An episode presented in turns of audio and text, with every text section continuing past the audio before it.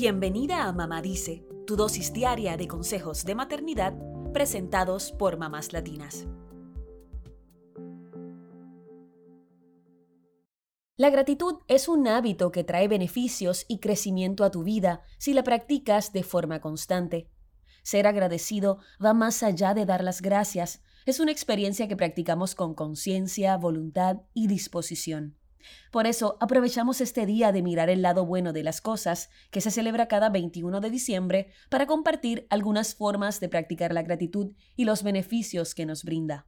Puedes comenzar a practicar la gratitud con un diario, escribiendo cada día notas rápidas de algún pensamiento, acción positiva o simplemente algo gracioso que hicieron tus hijos o algo por lo que estás agradecida. También puedes mantener recordatorios de eso que te hace sentir gratitud, como las fotos de la familia, una nota que te haya escrito tu pareja o un dibujo de tus hijos. Lo importante es que estén visibles en el refrigerador o al lado de tu computadora para reforzar esos sentimientos de agradecimiento. Una tercera alternativa es hacer un frasco de gratitud y poner papeles en blanco y un bolígrafo al lado. La idea es que cada miembro de la familia haga notitas de gratitud y las ponga en el frasco.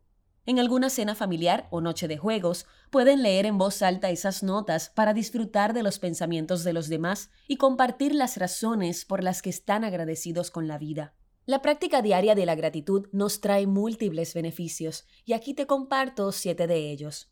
Número 1. La gratitud fortalece tu sistema inmunológico y reduce los niveles de ansiedad. Varios estudios han confirmado que el estado de bienestar que produce la gratitud puede beneficiar tu sistema inmunológico, fortaleciendo tus defensas.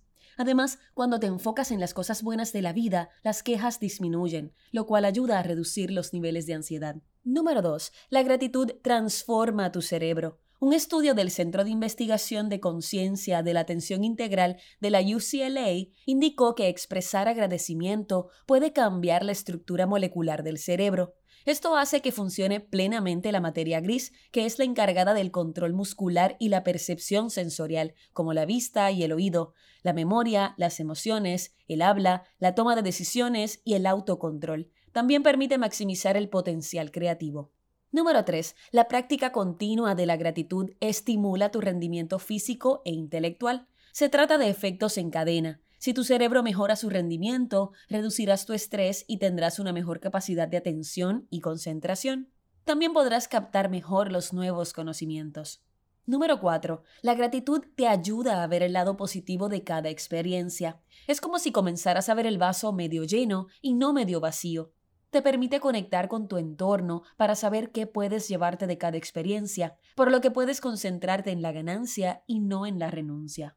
Número 5. La gratitud hasta puede mejorar la calidad del sueño. Los pensamientos agradables conducen a un estado de relajación que favorece el sueño profundo, por lo que podrás tener un sueño reparador y mejorar tu estado de ánimo al día siguiente. Número 6. La gratitud también te ayuda a ser más tolerante a la frustración. Como debes concentrarte en el presente, vas conectando con esas pequeñas cosas que te hacen feliz, como un atardecer o un rico postre. Además, te permite agradecer los logros diarios, por lo que podrás desarrollar paciencia ante las vicisitudes. Número 7. La gratitud te ayuda a fortalecer el amor propio. Hacer un recuento de tus logros y habilidades te permite reconocerte, valorarte y validarte como persona. También te permite apreciar esos momentos pequeños de felicidad y te ayuda a ser más resiliente y creativa.